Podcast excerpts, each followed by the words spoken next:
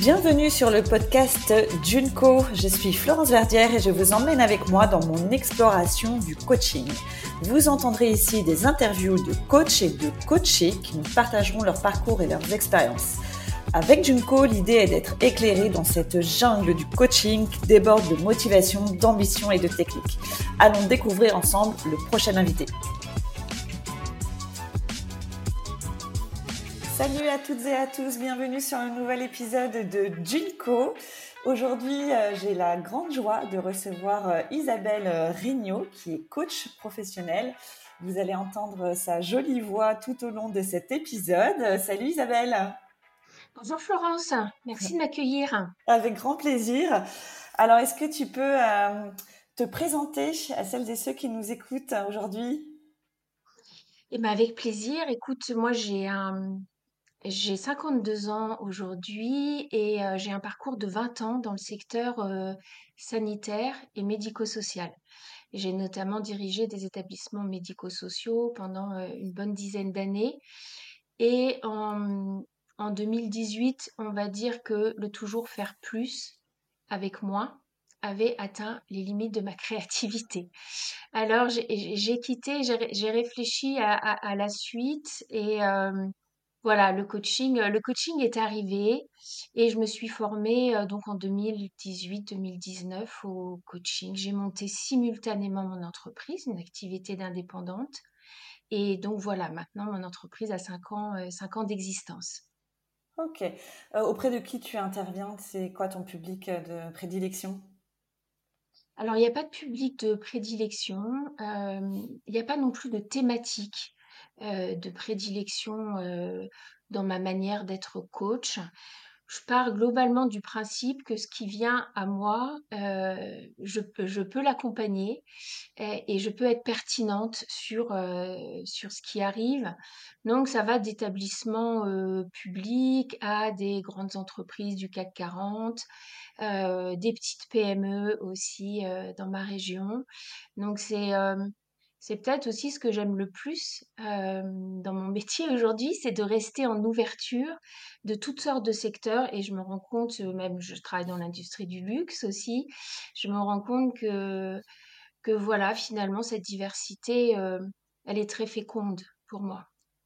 Ok, donc même si tu as un parcours donc, médico-social, enfin de structure médico-sociale, finalement, quand tu as commencé, ça n'a pas été forcément la niche euh, qui, que tu as choisi ou naturellement on t'a été sollicité sur ces structures-là Ça a été direct, un peu de tout tout de suite ou? Un peu de tout tout de suite et euh, tu es bien placé pour le savoir, mais le secteur sanitaire et médico, euh, médico-social, c'est justement un univers euh, qui peut être assez enfermant. Il n'y a pas qui s'autosuffit à lui-même, il n'y a pas d'ouverture sur sur d'autres d'autres mondes.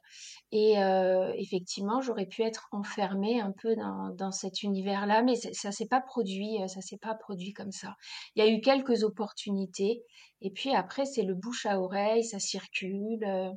et tu me dit ah bah tiens, je pense à quelqu'un et voilà. Donc ça en termes de secteur, et puis aussi ce que j'observe maintenant avec les cinq ans de recul, c'est qu'au début j'ai eu beaucoup de coaching individuel même ça m'étonnait. Euh, et puis aujourd'hui, je suis plus sollicitée sur du coaching d'équipe. Donc ce mouvement-là aussi, moi, je, je, je, je, prends la forme qu'il faut avec ce qui, euh, ce qui arrive. J'aime beaucoup ce, cette flexibilité, cette malléabilité avec ce qui vient à moi. Donc aujourd'hui, c'est un peu plus de coaching d'équipe que de coaching individuel, par exemple. Et euh, dans ta formation, euh, quel, quel, souvenir tu en gardes de cette formation quand tu as commencé à te, faire, à te former, pardon, euh, même tout le long de ton parcours de formation Quel souvenir tu en as de, de cette période-là? Je... Alors moi, je me suis formée à HEC Paris et la philosophie un peu de cette école de coaching, c'est de ne pas s'enfermer dans tel ou tel courant et de, de, nous ouvrir à tous les champs du possible. Et puis après, à nous, ensuite, de d'approfondir telle ou telle chose qui nous aurait plus parlé par la suite. Donc moi, j'ai aimé cette, cette ouverture. J'en garde le souvenir d'un parcours transformant à titre, à titre individuel. Et c'est quand même une exigence quand on est coach de, de travailler sur soi. Donc ça a commencé, ça a commencé vraiment à ce moment-là. Et, et aussi, j'ai un souvenir vraiment ému parce que je retourne dans cette école, je suis membre du, des jurys maintenant de certification des coachs. Donc une ou deux fois par an, je vais sur ces sessions de, de certification. Et à chaque fois, oui, c'est une, une belle émotion à chaque fois que je retourne dans les lieux.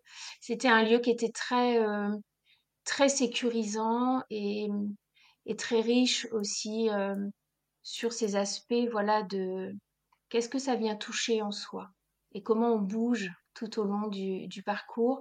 Et puis après, c'est, il y a plusieurs personnes qui, euh, de ma promotion, qui aujourd'hui sont dans ma vie, avec qui je, je travaille. C'est aussi l'histoire de rencontres une école de coaching. Mm. Et donc, une fois que tu as été euh, certifiée, euh, tu as créé ton entreprise tout de suite ou alors tu l'as créée même déjà pendant ta formation? Comment ça s'est passé? Je l'ai créée euh, deux mois après le début de la formation. Et donc, tu commençais à coacher? Tu commençais à travailler en tant que coach pendant ta formation? Oui, et puis c'est une exigence souvent dans beaucoup d'écoles de coaching. On a des missions, euh, missions d'entraînement. Donc ça, a commencé, euh, oui, ça a commencé très vite. J'ai euh, coaché très rapidement. Mm. Et comment tu as trouvé tes premiers clients? Comment ça s'est passé? Parce qu'après, effectivement, donc il y a eu le, le bouche à oreille qu'on peut imaginer là au bout de cinq ans, effectivement, mais au tout début, comment tu as fait pour euh, si en plus euh, tu n'as pas travaillé forcément dans, ton, dans le domaine dans lequel tu, tu venais, euh, sanitaire et social, comment tu as fait pour, pour du coup te faire connaître, trouver tes, ouais, tes premiers clients? Bah, je, Là, pour le coup, je suis allée dans mon secteur. Mmh. pour coacher une directrice sur la mission d'entraînement, pour coacher une directrice du, secteur médico-social parce que ça me rassurait beaucoup de connaître, euh, de connaître ses, problématiques, son environnement. Et en même temps, je me, je me suis tout de suite rendu compte que, que c'était, euh, ça, ne m'était pas favorable pour être euh, une coach pertinente parce que évidemment j'avais envie d'apporter des solutions euh, j'avais vécu ces situations à elle, etc. Bon, je, je suis restée, euh, restée dans le cadre quand même du coaching, mais ça venait me titiller euh, très souvent et du coup ça a un peu gêné mon, mon accompagnement. Et puis quasi simultanément, j'ai coaché un chef d'entreprise qui était en fait le, le, le frère d'une amie qui avait des problématiques à ce moment-là. Voilà, ça a été mes deux, deux premiers coachings et puis après ça, ça a démarré. Mmh.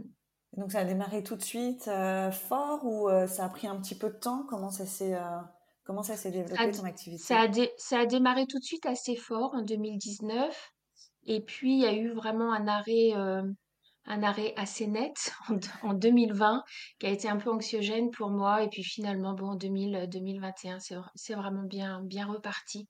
Mais c'est vrai que la période la période Covid sur une activité naissante c'était pas forcément forcément facile. Et c'est une, une, activité aussi qui exige, euh, qui exige quand même du présentiel. Oui, on peut coacher en visio, etc. Moi, ça ne correspond pas à mon énergie, à ma manière d'être euh, en relation et d'être à la vie. Euh, donc voilà, ça, je trouve que ça atteint vite, vite ses limites. En, individuel, bon, soit, quelques séances, mais en, en collectif, non. non. Et là, donc, tu dis que tu coaches beaucoup d'équipes. Euh, donc, les entreprises te contactent euh, directement pour te solliciter? Oui, alors, c'est où? Euh, en direct, mais je suis quand même sous-traitée par différents, différents organismes. J'ai plusieurs outils, notamment Process Communication Model, qui, qui c'est des tests de personnalité et et on travaille beaucoup la cohésion d'équipe avec cet outil. Et je suis consultante pour la maison mère de, cet outil, par exemple. Donc les demandes peuvent émaner d'eux. Euh, je suis aussi consultante pour une, euh, une grosse fédération euh, dans le secteur médico-social. eux aussi m'envoient sur du coaching d'équipe ou de la formation et ou de la formation. En fait, mon activité, c'est assez classique, c'est un triptyque classique. Il y a une partie coaching, coaching individuel, coaching d'équipe, une partie formation et et je forme sur la formation, je forme sur le champ des soft skills, des compétences comportementales. Et le troisième volet de ce triptyque, c'est euh, du conseil. Donc, je et le conseil, je le fais dans le secteur sanitaire et médico-social. Donc, je navigue entre, ces, trois espaces qu'on rencontre assez fréquemment euh, chez les coachs. Et euh, la question que je me posais, c'est les clients, ils arrivent bien à comprendre et à identifier ces différentes casquettes? Aujourd'hui, oui. Aujourd'hui, oui. D'accord. Donc, il te, je pense que ça commence à être, assez, à, être, à être assez clair. Après, c'est sûr que quand je fais de la formation, euh, je le fais quand même avec l'énergie du coach. C'est-à-dire que je fais énormément participer, euh, participer les, les personnes qui sont, qui sont présentes, euh, je les invite à réfléchir par eux-mêmes. Euh, c'est très expérientiel, je les mets beaucoup en sous-groupe, etc. Non, je, je, vais euh, faire ça avec, voilà, avec une, une teinte particulière, celle du coach, mais ça reste, ça reste une commande pour de la formation avec des apports didactiques. Voilà. Et euh, dans ton activité, c'est à peu près, ça représente combien de, pourcentage d'activité, par exemple, ton activité de coaching parmi ces trois activités? Bah, Je dirais c'est 50% euh, de coaching, 30 euh, de formation, 20 de, 20 de conseils. D'accord. Mais c'est fluctuant. C'est fluctuant. Peut-être en 2019, au, démarrage, il y avait beaucoup de formation, un peu moins de coaching. Voilà. Hmm. Mais je, suis coach, je me définis comme ça et euh, c'est plutôt ces missions-là que je, vais aller rechercher. D'accord. Et donc, dans, ton activité de coaching, euh, c'est quoi les principales problématiques des personnes qui les amènent à se faire coacher? Que tu observes le plus là ces, ces, derniers temps?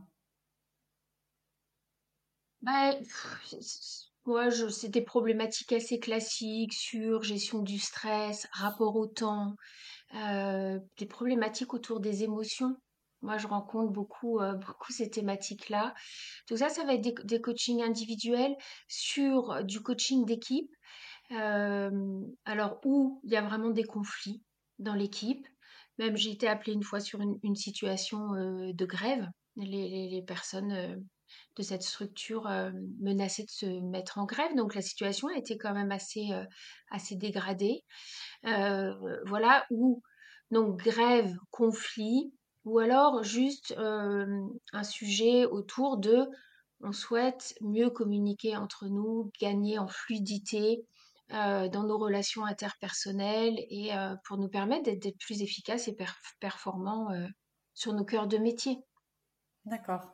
Et là, donc, tu peux intervenir euh, enfin, une journée comme euh, plusieurs séances? Enfin, comment ça s'organise euh, C'est fluctuant en fonction de, la demande? Oui. Oui. quand il y, a des situations dégradées, c'est quand même des équipes que je vais accompagner voilà, sur des ateliers de demi-journée pendant, pendant plusieurs mois. Quand on cherche juste à améliorer la communication, et, et la cohésion d'équipe, etc. Ça, ça, peut être, oui, un jour ou deux. Ça suffit ponctuellement. Mmh. Quitte à se, à se, revoir un an après, éventuellement, à faire un rappel, ou voilà, ça, ça, dépend du, du niveau peut-être de, de dégradation ou de détérioration des relations humaines au sein du groupe. Quand tu interviens sur des demi-journées, sur le long cours, là, ça doit être fou de voir euh, bah, l'évolution de l'équipe, quoi. Oui, c'est, c'est, riche, mais c'est comme un coaching individuel. On, a, mmh. on accompagne la personne sur, euh, sur plusieurs semaines et euh, où l'équipe ou la personne ne se voit pas nécessairement bouger au long de ce coaching. Et le, le, coach le voit, le sait, le sent, le note pour en faire quelque chose aussi à la fin de, à la fin de l'accompagnement. Et donc, on, on, guette ça, on, guette le mouvement et la progression par rapport aux objectifs qui ont été fixés euh, initialement. C'est très joyeux.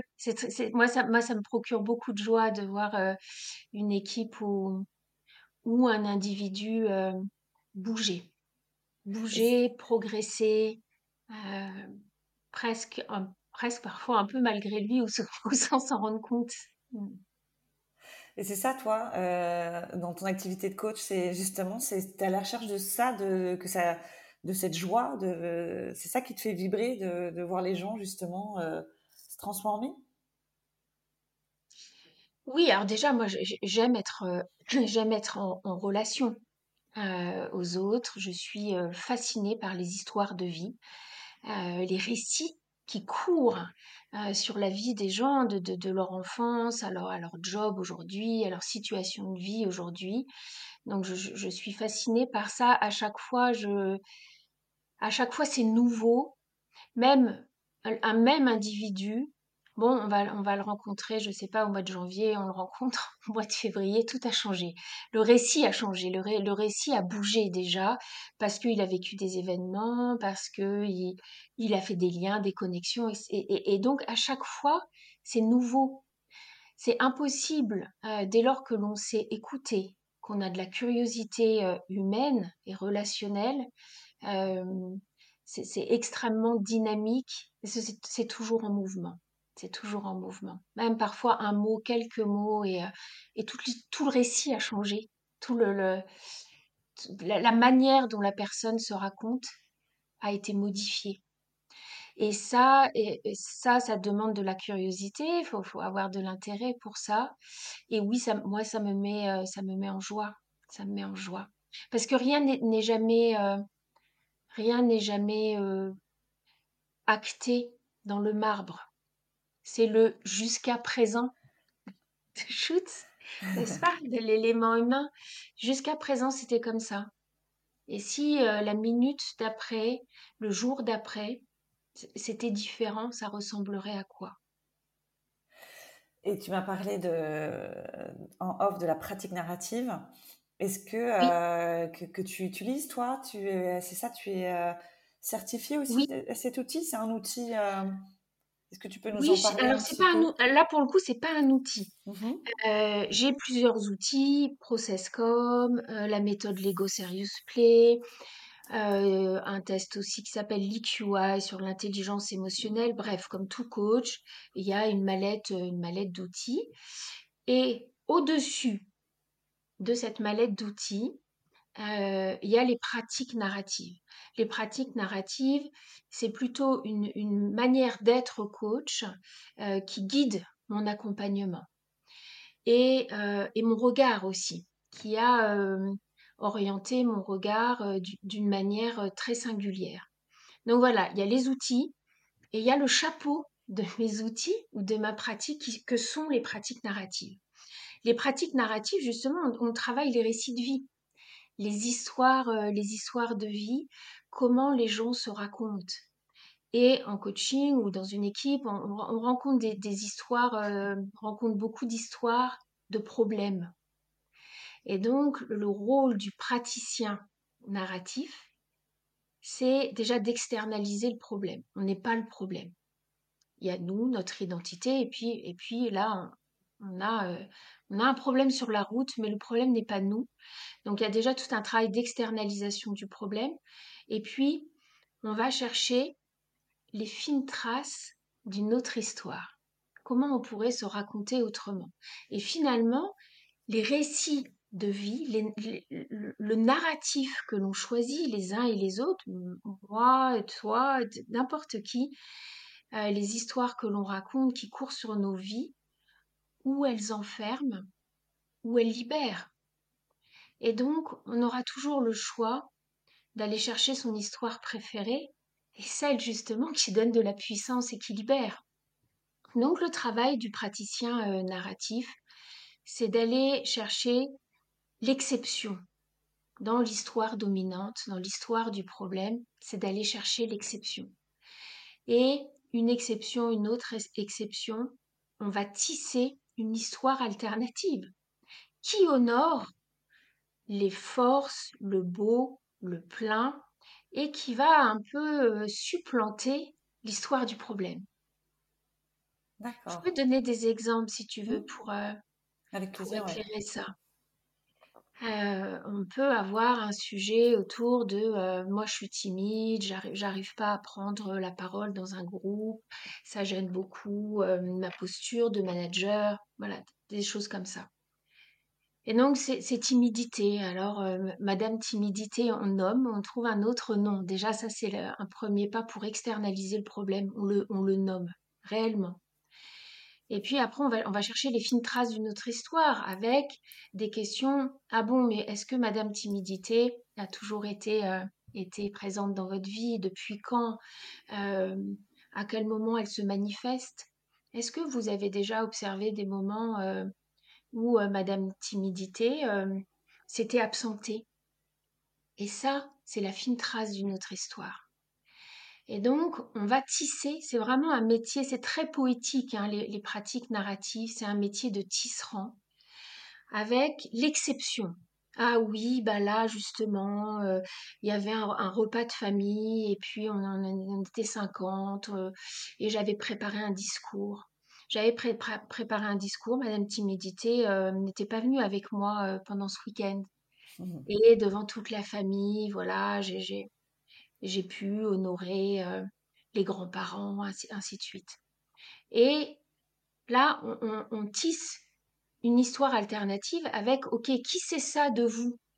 On va chercher, on va chercher la relation, le témoin de cette action. Alors là, pour le coup, le repas de famille, il y avait 50 personnes, il y avait beaucoup de témoins. Parfois, il peut y avoir qu'un seul témoin. Ah oui, bah là, je m'étais positionnée très fortement. Mon enfant était présent, ma fille, mon fils était présent. Ah, il pourrait témoigner de ça. Et donc, ça, ça ancre, ça ancre l'exception. Et puis, on circule comme ça, c'est comme un triangle à l'intérieur, on tisse des fils. Il y a le paysage, on parle de paysage, le paysage de l'action. Donc l'action, c'est avoir pris la parole à ce repas de famille. Qui c'est ça de toi? Eh bien, ça, c'est le, paysage des relations. Et puis après, on va vers le paysage de l'identité.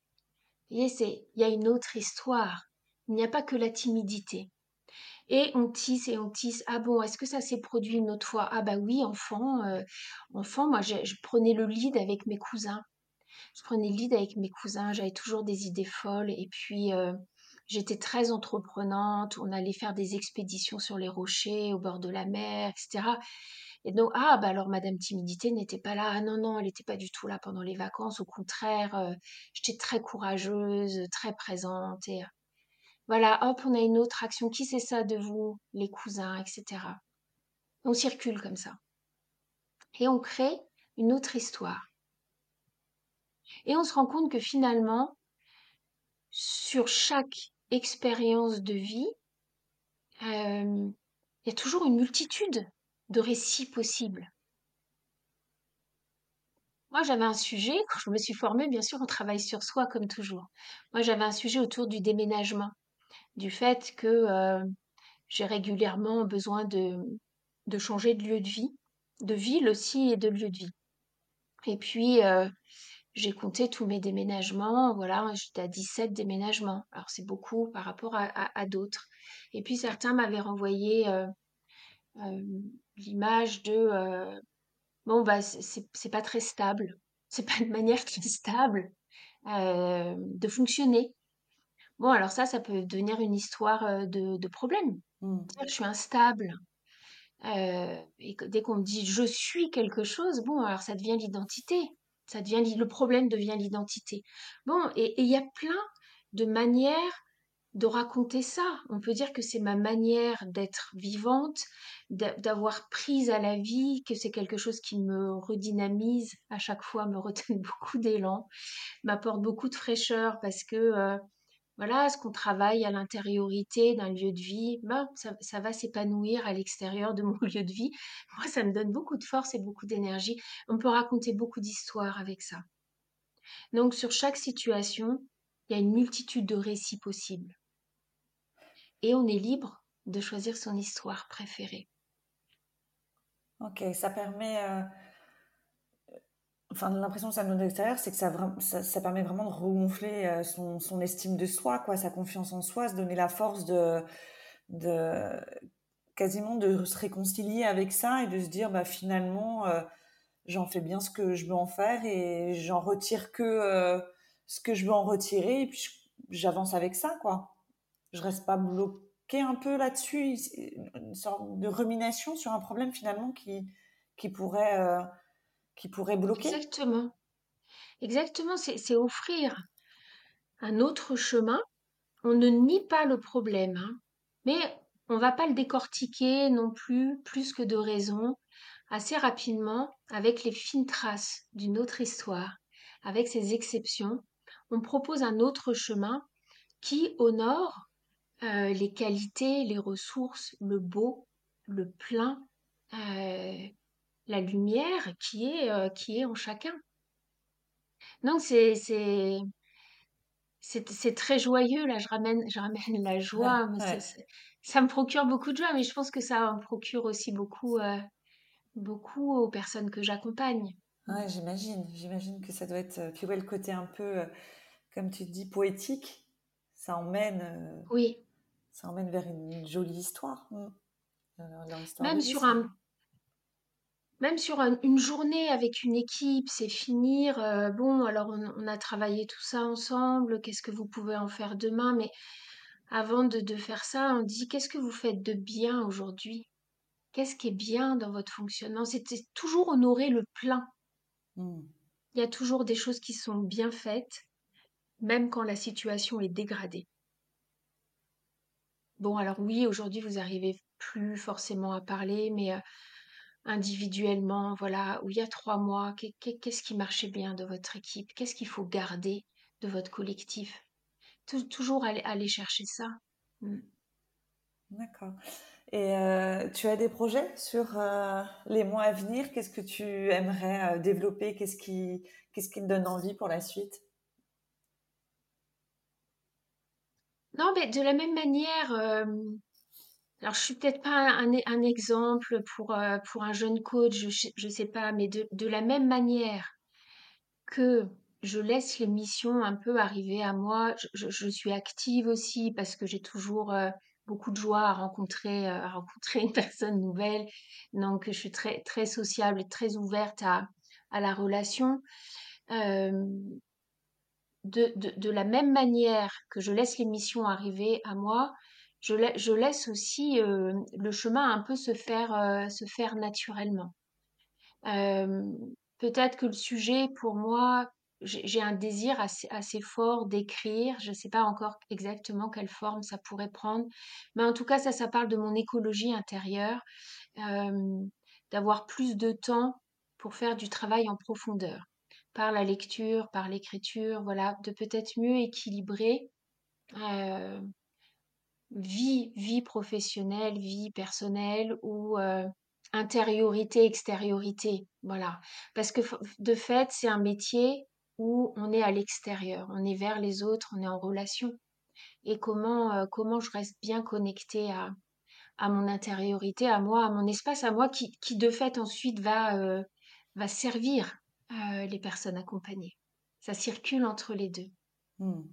Donc peut-être c'est un, peu ça mes, mes réflexions, euh, mes réflexions de, de l'été. Mais moi, je m'enferme pas trop dans euh, euh, il faut, je dois. Voilà. Falloir et devoir, je me méfie énormément de, ces mots. Ou en tout cas, le falloir, il faut vraiment l'équilibrer avec l'envie.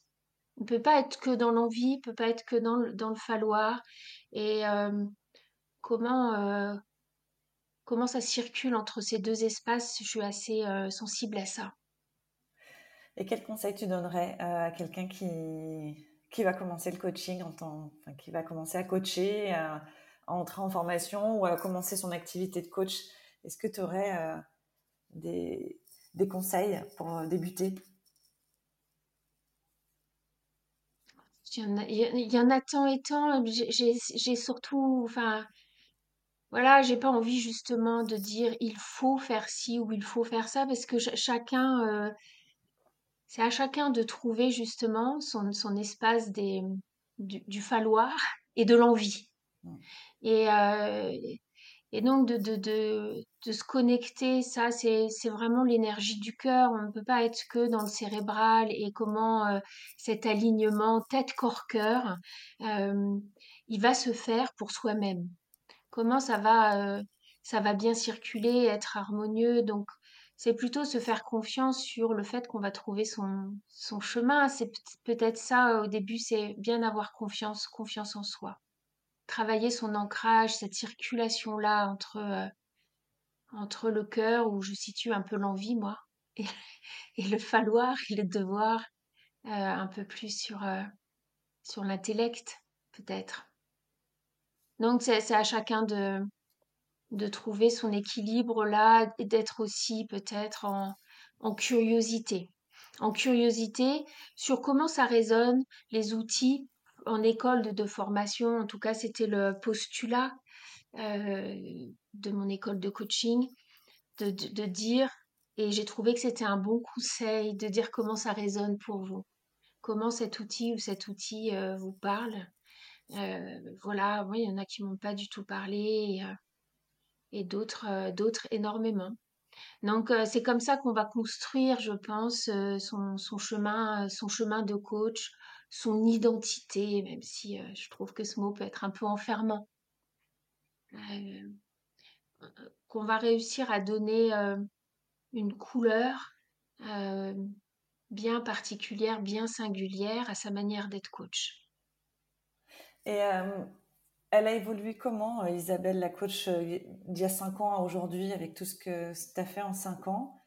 Ce serait quoi les, ce que tu en retires les, les, moments forts, euh, les, les évolutions? Est-ce qu'il y a eu quelque chose euh, qui a changé, qui a évolué? De quelle manière euh, bah, la confiance, justement, la confiance parce que on a beau avoir une boîte à outils, coacher, coacher, on, est sur de la matière vivante, c'est notre, notre plus grand outil, c'est nous-mêmes. Et du coup, on est sans cesse renvoyé à ça. Euh, toutes les fois où j'ai surpréparé mon intervention, où j'ai eu du mal à me faire confiance, où il y avait trop, trop de stress, euh, où j'ai trop douté, c'était pas nécessairement des bonnes interventions. Ça s'est pas forcément vu, mais voilà, c'est pour moi le chemin, c'est de dire tu es une bonne coach quand tu es toi-même. Quand tu es toi-même. Et il n'y a pas, il a pas à se contorsionner, à vouloir. N'est pas là pour, pour euh, faire plaisir aux clients, pour intellectualiser, oui, mais si je fais comme ça ou comme ça, etc. Oui, il y a un temps de la réflexion, il y a un temps de la construction euh, formelle d'une intervention, bien sûr qu'il y, a tout ce travail-là. Mais le matin, quand on y va, on est dans sa voiture, on est dans le métro ou, ou quoi ou qu'est-ce, on y va juste avec qui on est. Voilà. Et aujourd'hui, je, je, me connecte beaucoup plus facilement à ça. ça me donne beaucoup de, de liberté, de légèreté et de spontanéité dans l'instant. Être soi-même. Être soi-même. Il n'y a, a, pas à inventer d'autres personnages. non, ça ne fonctionne pas ça. Ouais, on n'enfile pas son déguisement de coach en allant au travail, quoi. c'est nous. C'est intéressant. Mmh. C'est mmh. comme ça que l'énergie va circuler avec un groupe. Je dis avec un groupe parce qu'aujourd'hui, je suis plus en coaching d'équipe, mais c'est aussi comme ça que ça circule juste entre deux personnes. C'est cette, cette, authenticité et d'être plein et entier comme on est. Comme on est.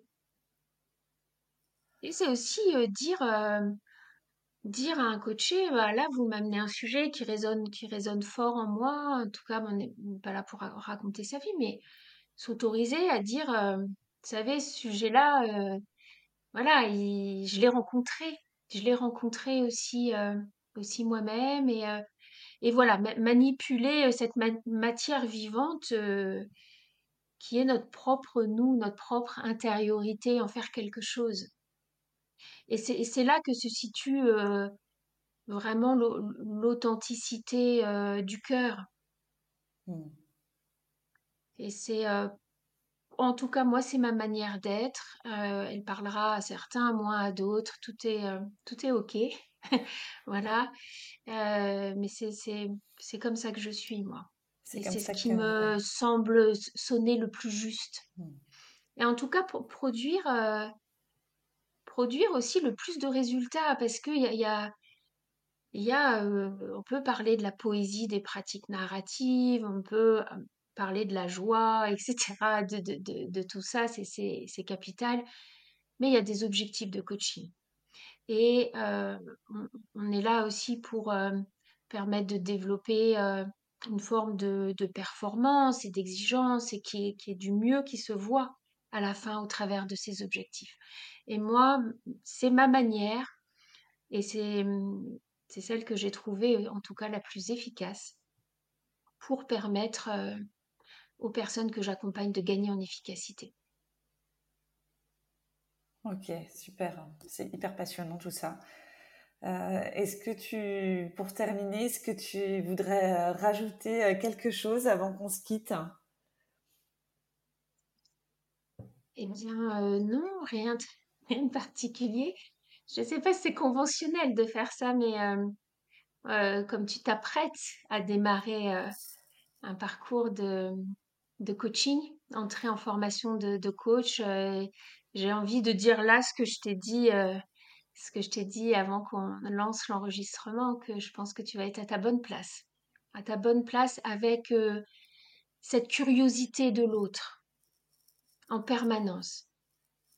Voilà, et on, le voit, écouté tes autres podcasts à chaque fois. Euh, à chaque fois, je, voilà, c'est une, aventure et euh, je te sens très, très en éveil, très en écoute de l'autre.